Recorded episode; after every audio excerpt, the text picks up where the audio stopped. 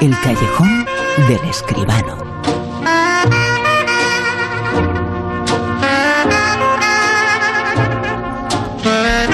Hablamos eh, de cine y por supuesto lo hacemos con José Manuel Escribano. José Manuel, muy buenas, ¿qué tal? Buenas noches, Bruno, ¿qué tal? Bueno, si hablamos de cine, el personaje importante, uno de los personajes más importantes en la historia del cine, es eh, sin duda el personaje del que hablamos ahora, que esta semana ha sido noticia, porque hay más noticias eh, que lo del coronavirus.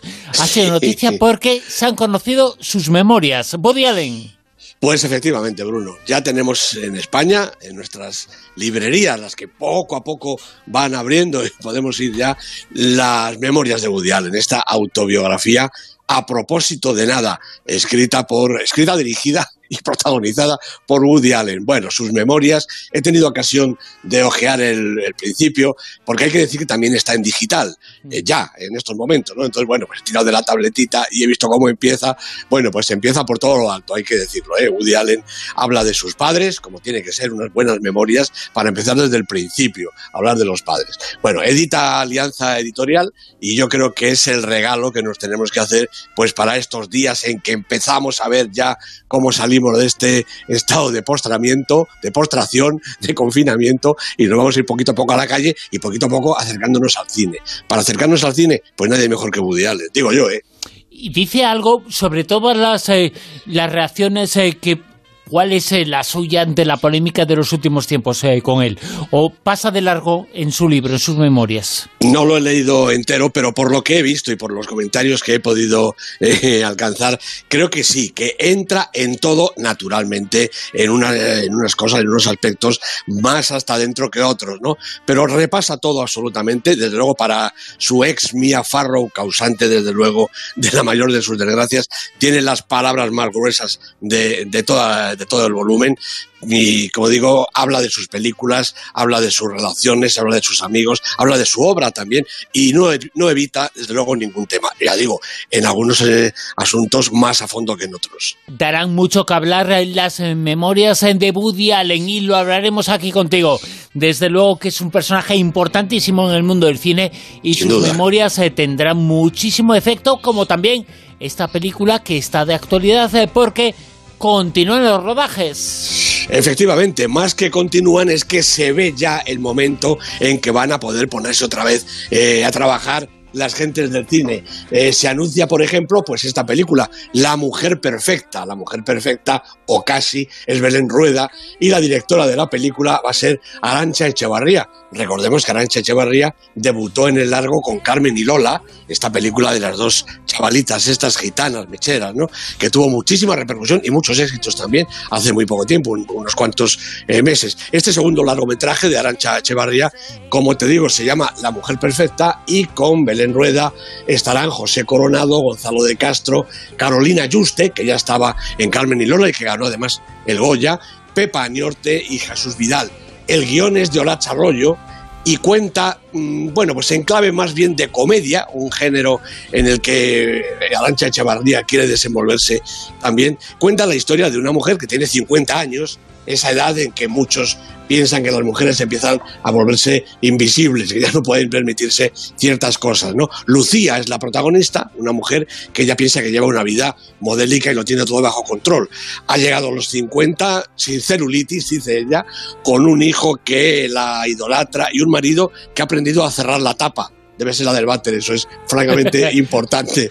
Pero todo se derrumba cuando llega a la familia la novia del chaval, Sara, que es una, chica que es todo lo contrario que Lucía y que le va a poner el mundo patas arriba. A partir de ese momento todo, es, todo cambia y todo es distinto. Bueno, produce A3 eh, Media y la película se va a rodar pues en Madrid y alrededores cuando termine todo esto. Es decir, se ha fijado una ficha que al principio era, se tenía que haber empezado ya, ¿no? Pero se ha quedado para agosto, finales de agosto, donde ya se prevé que los rodajes se podrán desarrollar con cierta normalidad, porque ya han empezado, pero todavía pues por muchas restricciones, con muchos, con muchos problemas y muchas condiciones.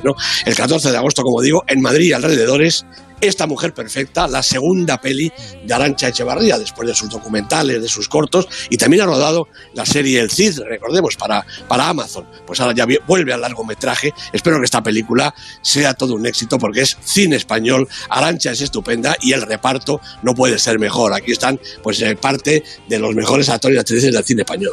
El otro día, José Manuel, hablábamos eh, contigo de los superhéroes eh, importantísimos en el mundo del cine, los buenos, muy buenos, pero todo bueno necesita un villano. Un supervillano, además, ¿no? Desde luego, desde luego, eso es así. ¿Qué sería del cine de superhéroes sino supervillanos, no? De superhéroes, de la ciencia ficción y de todo. Bueno, esto que vamos a escuchar a continuación, yo creo que es el malo más conocido, la voz más popular eh, del mundo de la historia del cine, Darth Vader, ¿no? Efectivamente, si hay un malo, malo, super villano, super malo, capaz hasta de cortarle una mano a su hijo, este es Darth Vader, no cabe duda. El que decía yo soy, bueno, lo oímos. No hay escapatoria. No me obligues a destruirte. Luke, todavía no te has dado cuenta de tu importancia. Solo has empezado a descubrir tu poder. Únete a mí y yo completaré tu entrenamiento. Combinando nuestras fuerzas, podemos acabar con esta beligerancia y poner orden en la galaxia. Jamás me uniré a ti. Si conocieras el poder del reverso tenebroso, Obi-Wan no te dijo lo que le pasó a tu padre. Me dijo lo suficiente. Dijo que tú le mataste. No, yo soy tu padre.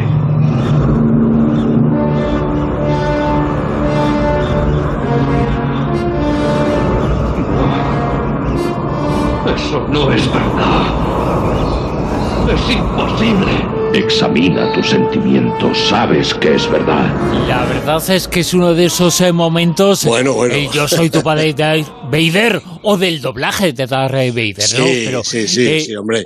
Quien se pregunte, quien se pregunte por qué gusta más a los eh, cinéfilos la primera parte de la Guerra de las Galaxias, seguramente en este tramo, en este que hemos escuchado, se encuentra parte de la explicación.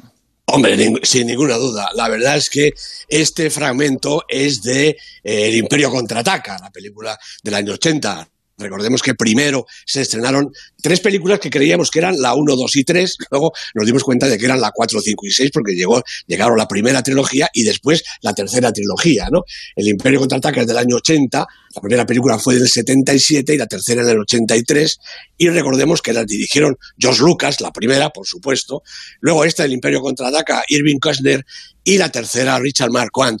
Y entre las tres desarrollan, yo creo que es el fundamento, el, hilo central de la historia de la de las Galaxias, ¿no? El Imperio Galáctico, el Imperio Galáctico en el episodio 4 ha secuestrado a la princesa Leia la princesa Leia ha grabado un mensaje, eh, una información secreta en el robot R2D2 y este joven Luke Skywalker, que aparece aquí hecho un, un, chavalín, pues compra aquí los robots como chatarrilla y se da cuenta de lo que está pasando. Y ahí acuden todos al rescate de la princesa Leia, ¿no? Skywalker, Obi-Wan Kenobi, los dos robots, Han Solo, Chihuahua, bueno, todos danzando en contra del Imperio Galáctico. En eh, el episodio 5 es donde sucede precisamente este momento en el que Luke Skywalker se enfrenta a Darth Vader y naturalmente pierde la batalla porque Darth Vader es malo, pero muy malo, muy malo. Como tú decías, yo creo que es el supervillano por antonomasia, ¿no? Y tenemos que llegar a la tercera parte de la primera trilogía, cuando ya se produce la batalla final entre el Imperio y los defensores de la galaxia.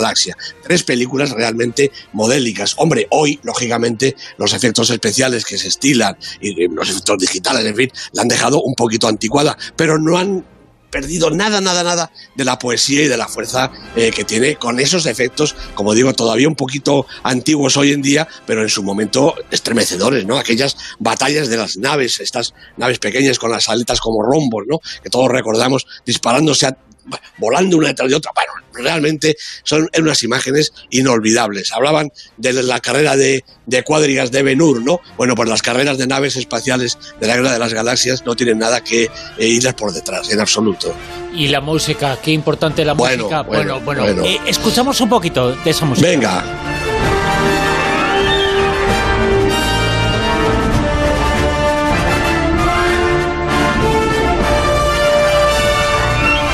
Que esta película es historia del cine la música de esta película es parte de la historia del cine. ¿Cómo liaron eh, lo de estas eh, películas. Que ahora se cuenta en la primera parte de la segunda parte de la contraparte. Ay, por Dios, la han fastidiado, ¿eh? Yo creo que sí, hombre, sobre todo porque, vamos a decirlo claro, desde que Disney se hizo con las riendas del invento, esto se produce ya como una especie de franquicia que tiene realmente poco gancho. Poco. Yo he visto, me parece que son 12 ya las que llevamos, ¿no? Porque a las nueve historias de las galaxias hay que añadir tres o quizá cuatro eh, spin-off de estos con lo que eh, van saliendo personajes nuevos eh, que se van incorporando y bueno, realmente ya no es lo mismo, ¿no? Las tres las tres de en medio, las que se estrenaron las tres primeras, a mi juicio, son las mejores. Algunas de la segunda trilogía son francamente malísimas. Y la tercera trilogía al final, pues bueno, no está mal, pero yo creo que nos pilló un poquito ya como con el cansancio puesto. Los chavales, no, los chavales siguen disfrutándolas. ¿eh? Yo creo que el público objetivo de la Guerra de las Galaxias, de toda la saga inmensa, sigue siendo la adolescencia, la chavalería. Y para ellos hay películas para rato. Estoy seguro de que van a continuar la 13, la 14, la 15, la que hagan falta. Fue también un clásico del mundo del cine, de la historia, ya está en esa historia de los supervillanos. Gru es mi villano favorito. ¡Congelado! ¡Congelado! ¡Congelado!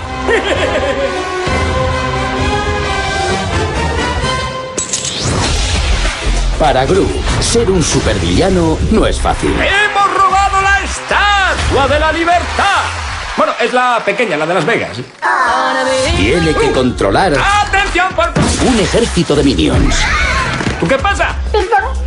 Y es que Gru, mi villano favorito, demuestra que también se puede ser dibujo animado y villano a la vez. Hombre, efectivamente, te digo, este de verdad es mi villano favorito, ¿eh? Gru es fantástico. Bueno, con la voz de Steve Carell en la versión americana y de Florentino Fernández en la versión doblada, en la versión española. La primera de Gru, porque ha habido tres, aparte de las aventuras de los Minions, que también amenazan con ser una serie más o menos interminable. La primera la dirigió, la dirigieron Chris Renaud y Pierre Coffin, Steve Carell, como digo, Jason Siegel, Russell Brand están en, en las voces de los personajes protagonistas. Bueno, este villano, Gru, es fantástico. Quiere ser el villano más villano del mundo, de la historia. Y la verdad es que tiene condiciones y tiene vocación, porque es un rato malo. Lo que pasa es que le ha salido un competidor, un tal Vector, que, bueno, trata de ser todavía más villano que él. Se podía competir a ver quién es más bueno, pero no, estos dos compiten a ver quién es más malo. Claro, Gru tiene una idea extraordinaria, que es robar la luna si robamos la luna, yo creo que ya lo hemos robado todo. No es la luna del escaparate, no, es la luna, la que está ahí arriba, ¿no? Entonces se dispone a dar el gran golpe, robar la luna. Lo que pasa es que un día llaman a la puerta y aparecen tres criaturas, tres niñitas, que se le van a complicar la vida de una manera extraordinaria. Porque Gru, que es el villano más villano de la historia, resulta que tiene un corazón de oro y lo que hace es que se le derrite a la vista de las tres pequeñuelas. Naturalmente no quiere quedarse con ellas, faltaría más. Pero claro, ¿quién se existe a estas tres criaturas deliciosas y además que cuentan con la complicidad de estos bichejos amarillos, los minions, que en teoría son los soldados de los que dispone Gru, pero en la realidad lo único que hacen es complicar la vida todavía más. Entre los chavalines estos amarillos y las tres nenas, Gru es un villano, la verdad, muy poco villano. Y este personaje es un villano muy villano, ha dado mucho que hablar, está muchas películas, pero ya hubo una película muy reciente, ha tenido un éxito enorme, en donde fue el protagonista absoluto. Hablamos de Joker.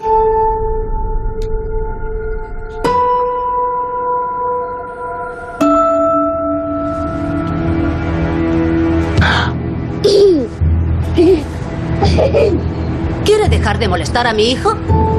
Lo siento. Arthur, tengo malas noticias para ti.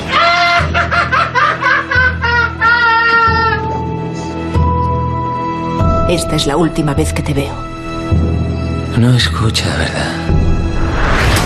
Me hace las mismas preguntas cada semana. ¿Qué tal el trabajo? ¿Has tenido pensamientos negativos? Yo solo tengo pensamientos negativos. Y para terminar, aquí todo el mundo cree que podría hacer mi trabajo. Vean a este payaso. Cuando de pequeño decía que iba a ser cómico, todos se reían de mí.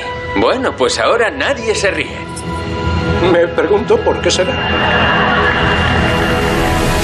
Daba miedo a su psiquiatra, lo hemos escuchado. Bueno, bueno. Daba miedo también, eh, bueno, como payaso, no era nada payaso, hacía reír, llorar y temer. Efectivamente, Bruno, este Joker que hemos visto en el año 2019, la película que habría ganado el Oscar seguramente si no se hubiera metido estos, los parásitos famosos por medio, ¿no? Este Joker del año pasado es de Todd Phillips y esta es la interpretación fastuosa, realmente maravillosa. Esta sí, con todos los premios encima de Joaquín Phoenix, ¿no? Está Robert De Niro con él en, en esta película que cuenta, pues, un poco los orígenes, los orígenes de ese personaje, de ese super malvado que después en otras películas, quiero decir, antes en otras películas, se ha opuesto a Batman, ¿no? El enemigo de Batman, el Joker. Bueno, aquí es este Arthur Fleck, que es un pobre hombre que vive en Gotham, pues con su madre, una madre un poquito especial también. La función de las madres en las películas de supervillanos son importantes, ¿eh? También en de los superhéroes, pero aquí desde luego, ¿no? Bueno, lo único que quiere el pobre Arthur, pues es trabajar, trabajar de payaso, eh, hacer reír a la gente, pero la verdad es que la vida le trata especialmente mal.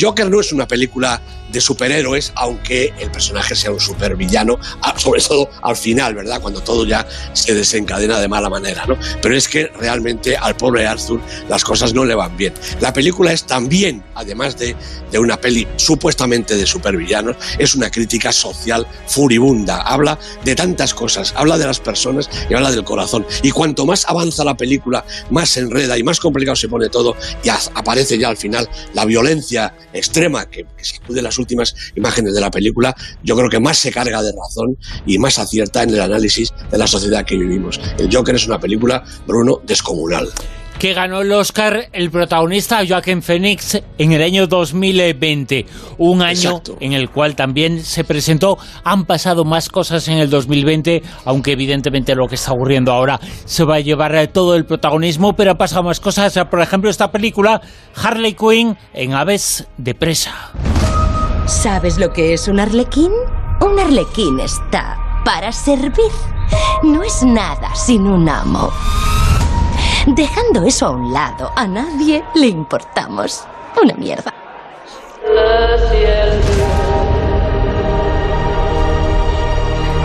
El Joker y yo hemos roto. Yo quería ir por libre. Pero resulta que no era la única dama de Gotham que quería emanciparse. Eso es fabuloso. La señorita Quinn me pertenece. ¿Quiénes sois?